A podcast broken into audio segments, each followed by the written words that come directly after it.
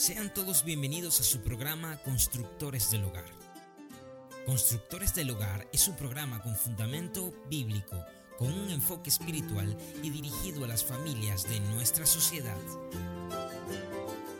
Esto es una producción nacional independiente bajo el número 31290. Sean todos bienvenidos a escuchar esta segunda parte de la enseñanza Los hijos son una causalidad y no una casualidad. Y el pastor Julio Marquín en la enseñanza anterior nos hablaba de que somos nosotros los padres quienes debemos formar el carácter de nuestros hijos, quien debemos dar un ejemplo a seguir, que debemos enseñarle acerca del Señor. Continuaremos hoy con la segunda parte, esperando que sea de gran bendición para usted. Adelante el pastor Julio Marquina. Acompáñame por favor a Génesis capítulo 26. Génesis capítulo 26, versículo 9 y versículo 10. Génesis capítulo 26, versículo 9 y versículo 10. Mira lo que dice la palabra de Dios. Estamos hablando de un patrón de comportamiento. Génesis capítulo 26, verso 9 y verso 10. Dice, y llamó a Abimelech a Isaac y le dijo, he aquí, ella es de cierto tu mujer. ¿Cómo pues dijiste que es mi hermana?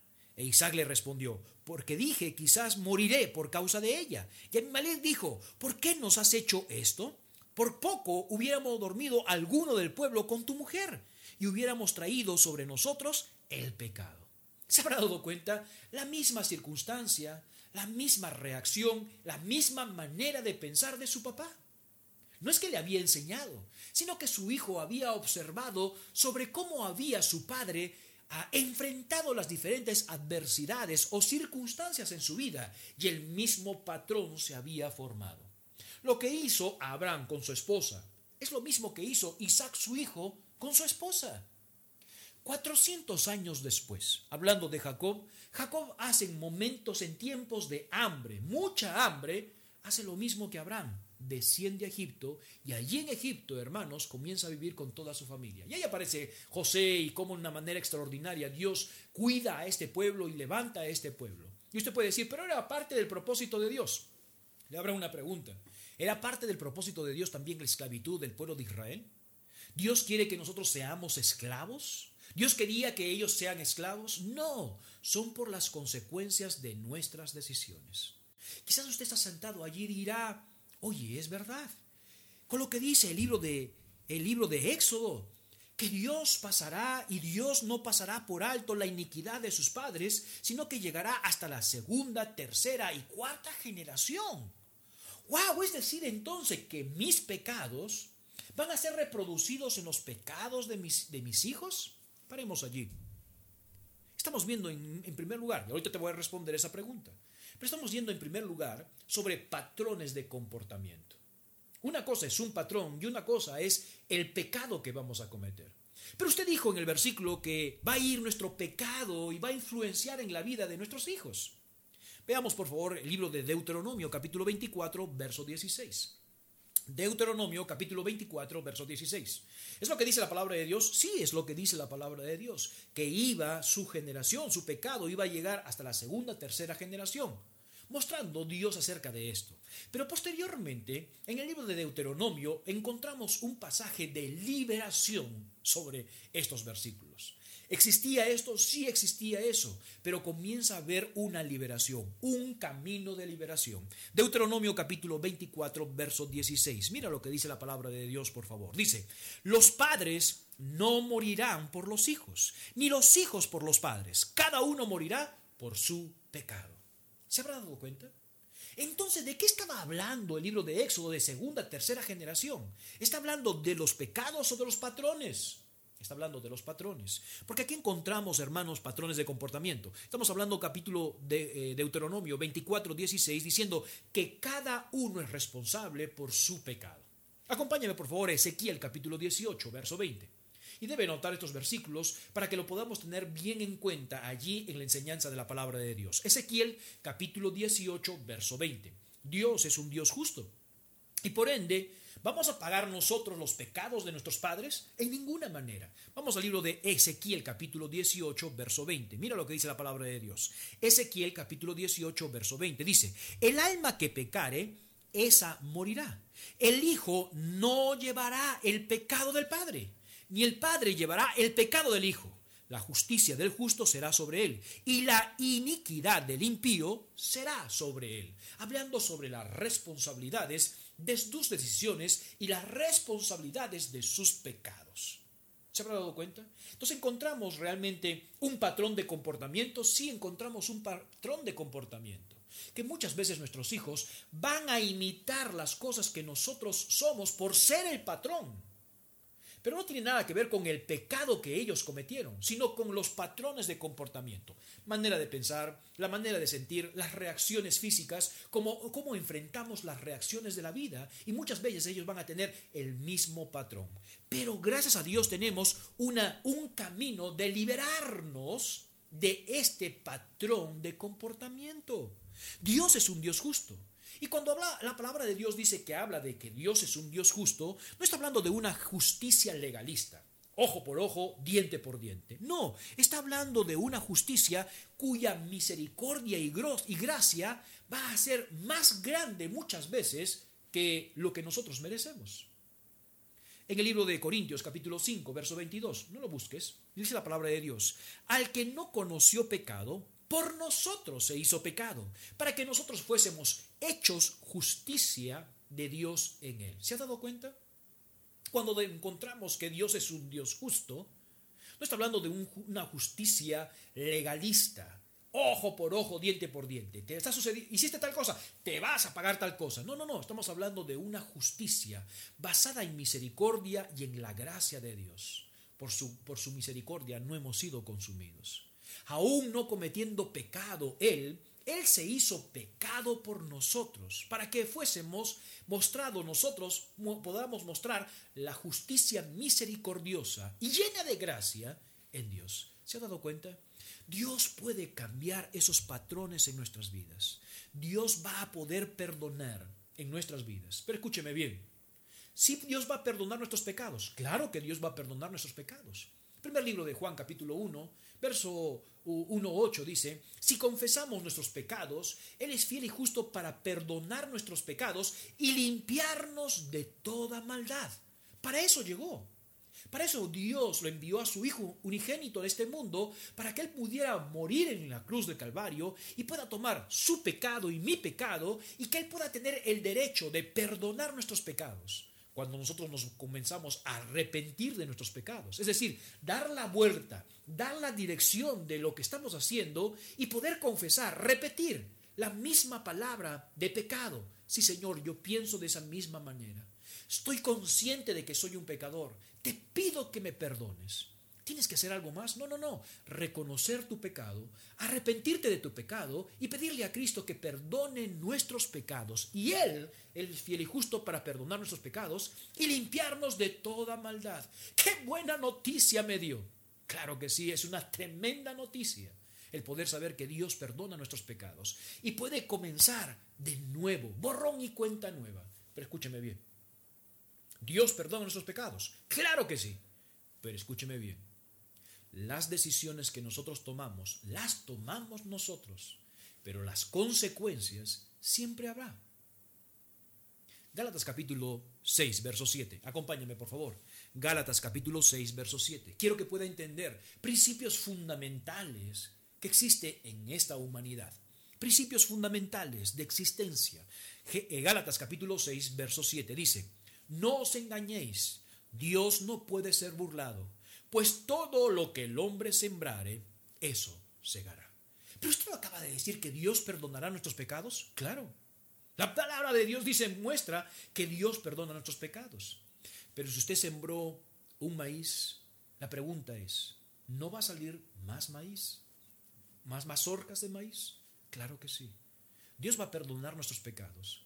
Pero muchas veces las consecuencias de nuestros pecados van a salpicar muchas veces a nuestros hijos o a las personas que están a nuestro alrededor. Y tenemos ejemplos bíblicos de una manera muy grande. Por ejemplo, David.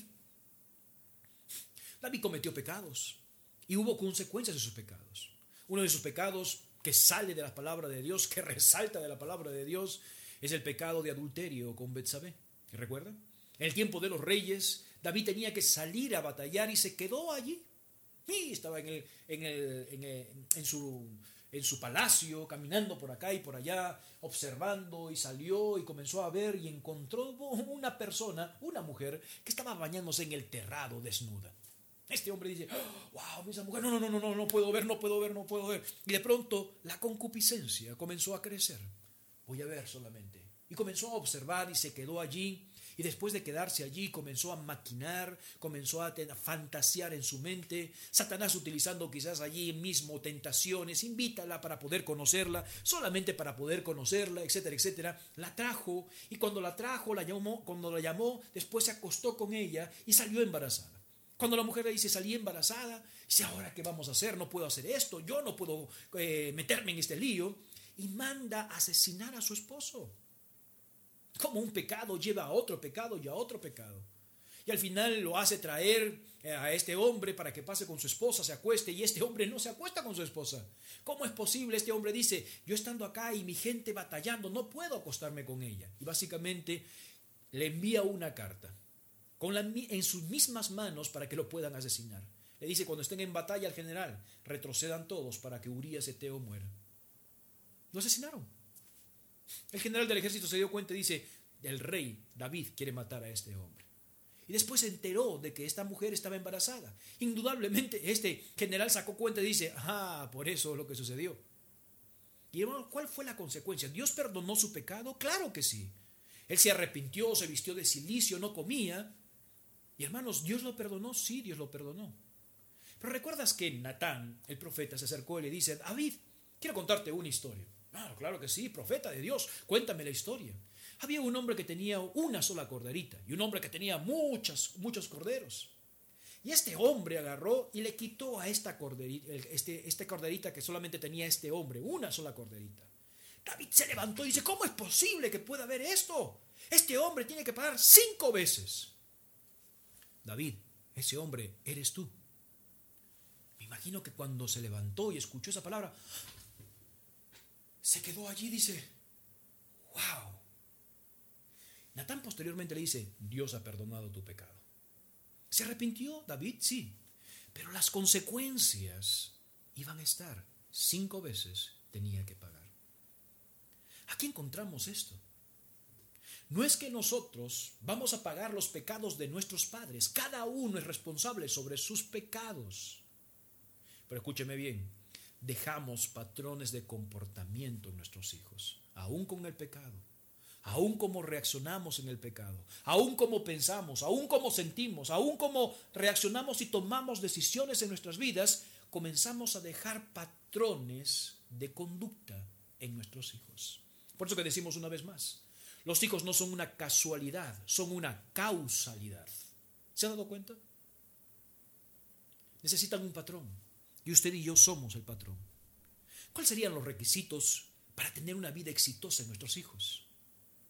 ¿Cuáles serían estos requisitos para formar en ellos? Padre, yo quiero que mis hijos puedan ser hijos buenos, hijos que tú puedas utilizarlos, Señor. Quiero que sean hijos entregados para ti, hijos felices y exitosos. Hay algunos requisitos importantes que usted y yo necesitamos trabajar en sus vidas. Veamos cuáles son estos requisitos. Hoy en día tenemos una urgencia de personas que no sean intelectuales, que no sean ricas. Tenemos una urgencia vital que las personas puedan ser personas de carácter. Cuando estamos hablando del carácter, estamos hablando de reconocer lo correcto y actuar conscientemente de acuerdo a este conocimiento, aun cuando no tengamos ganas de hacerlo. Esta es la definición de carácter. Y lo que necesita nuestra sociedad hoy en día son hombres y mujeres con carácter. Es decir, queremos formar en nuestros hijos hombres y mujeres que tengan el carácter.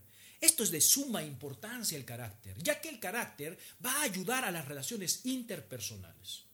Si no criamos y no entrenamos a hombres, a nuestros hijos, con carácter, lamentablemente estaremos entregando a nuestros hijos al descrédito, entregaremos a nuestros hijos a que puedan ser personas de objeto realmente que estén malos en sus vidas, unas generaciones malas. El carácter no se desarrolla espontáneamente, hay que trabajar continuamente, hay que dedicarnos a ellos. Para que pueda producir este carácter en su vida, disciplina, control, paciencia, respeto, honestidad, agradecimiento.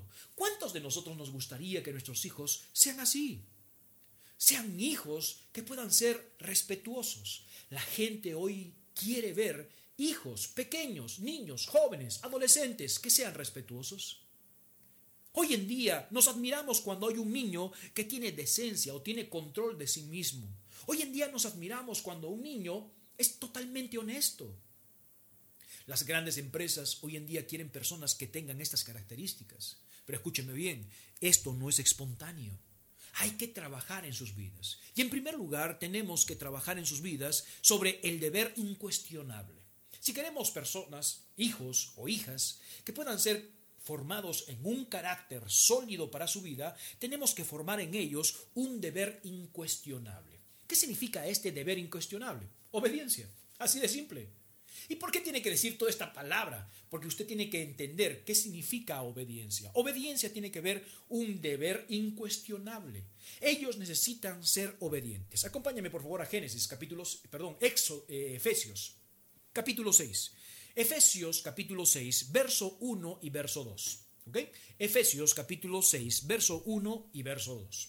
La Biblia es muy clara sobre estos aspectos que debemos de formar en nuestros hijos, sobre la obediencia. Queremos hijos con carácter, entonces lo primero que tenemos que hacer para tener hijos con carácter es poder darles un deber incuestionable, que ellos puedan obedecer de una manera tan clara, de una manera tan rápida en sus vidas, para que puedan tener ese carácter en su vida. Génesis, eh, eh, perdón, Efesios capítulo 6, verso 1 y verso 2. Mira lo que dice la palabra de Dios. Hijos, obedeced en el Señor a vuestros padres, porque esto es justo. Honra a tu padre y a tu madre, que es el primer mandamiento con promesa. Dice, hijos, obedeced en el Señor.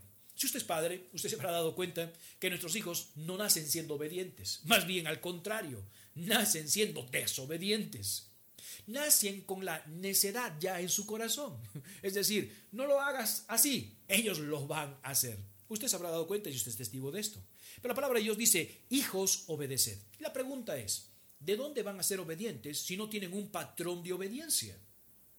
Si usted no es obediente a las autoridades que Dios ha colocado, y cuando hablamos de las autoridades que Dios ha colocado, sabe muy bien que hay autoridades civiles, hay autoridades religiosas y hay autoridades dentro del hogar. Si usted no es ah, obediente ante sus autoridades, escúcheme bien, está haciendo un patrón de comportamiento dentro de sus hijos. Como usted llega probablemente por allá y dice, ese jefe es un estúpido, no sabe lo que hace y tal cosa. Su hijo está escuchando ese patrón de comportamiento. Cuando usted llega a su casa y dice, ese individuo del pastor, ese quiere que nosotros hagamos tal cosa, está haciendo un patrón de comportamiento.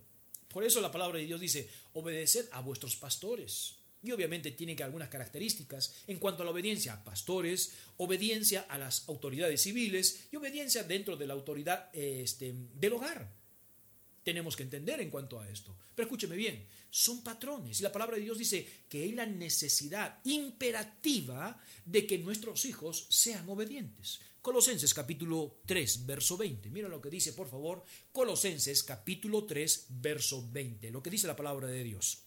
Colosenses capítulo 3, verso 20 dice, Hijos, obedeced a vuestros padres en todo, porque esto agrada a Dios. ¿Se ha dado cuenta la importancia, lo imperativo, el mandato imperativo constante que debe haber en cuanto a la obediencia? Dice, hijos, obedezcan. Y dice, en todo a sus padres. Acá está demarcado muy claramente sobre este deber incuestionable que se llama la obediencia. Cuando encontramos esta palabra obediencia en el griego, está hablando de una palabra compuesta, como un subordinado. Es oír bajo, es decir, oír abajo. No a la misma altura, sino oír abajo, está diciendo. Es escuchar con atención, por implicación prestar atención y conformarse al comando o a la autoridad que Dios nos da o la autoridad que nosotros tenemos. Es lo que significa la palabra, hermanos, en griego. La obediencia es es una, es más fuerte que la expresión de sujetarse. Por ejemplo, en el libro de Génesis, eh, eh, Efesios capítulo 5, verso 22, dice, las mujeres deben sujetarse. La palabra obediencia está en más altura, es una expresión más fuerte, la obediencia, que la sujeción. ¿Por qué? Porque la sujeción tiene que ver con ser voluntaria. En cambio, la obediencia no tiene que ser voluntaria. En otras palabras, la obediencia es desrazonable y, implícita. Es decir, tenemos que obedecer. Y esto es lo que tenemos que formar en nuestros hijos, ser obedientes. Y seamos honestos, veamos a nuestra realidad, a nuestro contexto social, nuestro contexto familiar. Muchas veces nuestros hijos no son obedientes. Y nosotros nos quejamos, eres un desobediente, nunca vas a tener éxito. Y este patrón de comportamiento que va a suceder con usted, sucederá con la maestra, sucederá con el jefe de trabajo, sucederá con los jefes en su trabajo, en, los, en los ámbitos civiles y aún en los ámbitos eclesiásticos, sucederá este mismo patrón de comportamiento. ¿Sabe? Tenemos que formar a nuestros hijos, aún desde muy pequeños, la obediencia, que es algo imperativo. ¿Y por qué tenemos que colocar esto? Porque dice la palabra de Dios en Efesios y también en el libro de Colosenses, dice que debemos obedecer a vuestros padres porque esto es justo. Dice, obedeced en el Señor. Y esta expresión de obedecer en el Señor es, está de acuerdo a la voluntad de Dios. Es decir, la voluntad de Dios para nuestros hijos es que sean obedientes. Y usted, padre, madre, queremos hijos con carácter. Para que sean exitosos, tenemos que formar en ellos y forjar en ellos, hermanos, la obediencia. No pueden pasar por alto nuestros mandatos. No pueden pasar por alto, apreciado hermano, sobre las órdenes que nosotros estamos dando a nuestros hijos. Ellos tienen que obedecer. ¿Se ha dado cuenta que muchas veces aún en la iglesia no podemos controlar a nuestros hijos ahí al lado, que ellos están parándose, yendo para aquí, yendo para allá, y nosotros no estamos trabajando en la obediencia. ¿Cómo queremos hijos, apreciados hermanos, amigo, que puedan tener éxito y ser felices en su vida si no pueden obedecer? No, lo que pasa, pastores, es que son muy pequeñitos y ellos no pueden obedecer. Escúcheme bien, si desde muy pequeños ellos no aprenden y usted no puede controlar a un hijo pequeño en la obediencia, la pregunta es, ¿lo hará en la juventud y en la adolescencia? No lo podrá hacer. Y lo único que está haciendo es causando un gran problema en la vida de ellos. Cuando dice, porque esto es justo, en otras palabras está diciendo, porque esto agrada a Dios. Hijos, obedezcan a sus padres en el Señor esto está de acuerdo en la voluntad de Dios. Porque esto es justo, porque esto le agrada a Dios. Es decir, ¿a Dios le agrada que los hijos obedezcan? Claro que sí. A Dios le encanta. Y si se habrá dado cuenta, es una característica que Dios está formando en nosotros de ser obedientes a Dios. ¿Por qué Dios se enojó con el pueblo de Israel? Porque no era obediente. Hermano, un ejemplo de esto, ¿recuerdan con Moisés?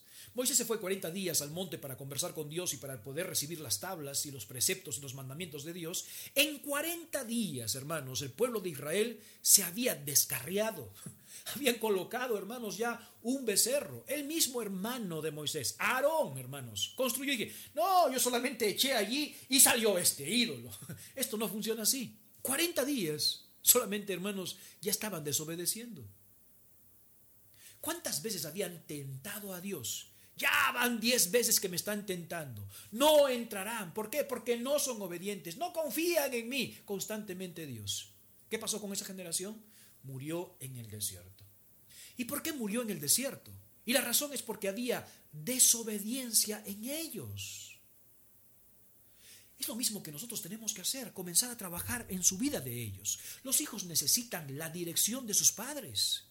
Y conviene, hermanos, que usted y yo podamos dirigirlos a ellos, porque ellos no tienen la capacidad, no tienen el entendimiento, no tienen la experiencia. Las lecciones de vida, usted y yo las vamos a formar en ellos. La obediencia, la sujeción, el honrar a los padres, usted y yo la vamos a formar porque somos el patrón, somos la copia, somos la forma que ellos deben de tener. ¿Se habrá dado cuenta? No podremos tener hijos bendecidos No podremos tener hijos felices, hijos con éxito, si nosotros no formamos en ellos carácter. ¿Y cómo formamos en ellos carácter? El primer peldaño es obediencia.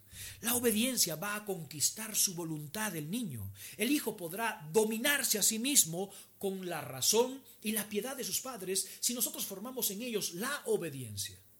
Pero si ellos son desobedientes, ellos lo único que van a hacer, ah, van a destruir, hermanos, la unidad de la familia y van a destruir sus vidas. Es lo que sucede con la desobediencia. Hay destrucción. En cambio, con la obediencia hay conquista.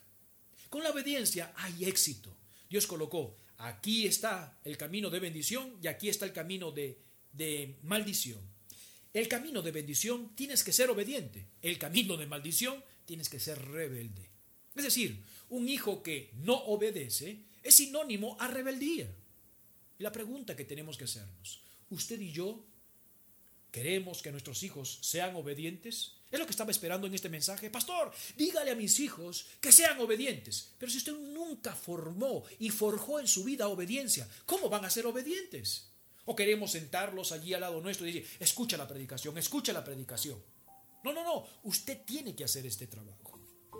Y nos vamos a detener aquí, pero todavía tienen que escuchar la tercera parte de este mensaje. Somos nosotros responsables de formar el carácter de nuestros hijos. Somos nosotros, por medio de la ayuda del Señor, que vamos a ayudar a nuestros hijos a que puedan ser unas personas obedientes y tendrán bendiciones en sus vidas. Gracias por escuchar este sermón. Si usted quiere terminar de escuchar este mensaje o quiere escucharlo completo, también puede buscarnos en YouTube como Misión Posible Internacional y allí puede escuchar el mensaje con el mismo título, Los hijos son una causalidad y no una casualidad, en la voz del pastor Julio Marquina. No se pierda la última parte de este programa. Si usted quiere escribirnos, puede escribirnos al correo misión posible internacional gmail.com. Puede dejarnos sus comentarios, sus preguntas. Muchísimas gracias, que el Señor les bendiga.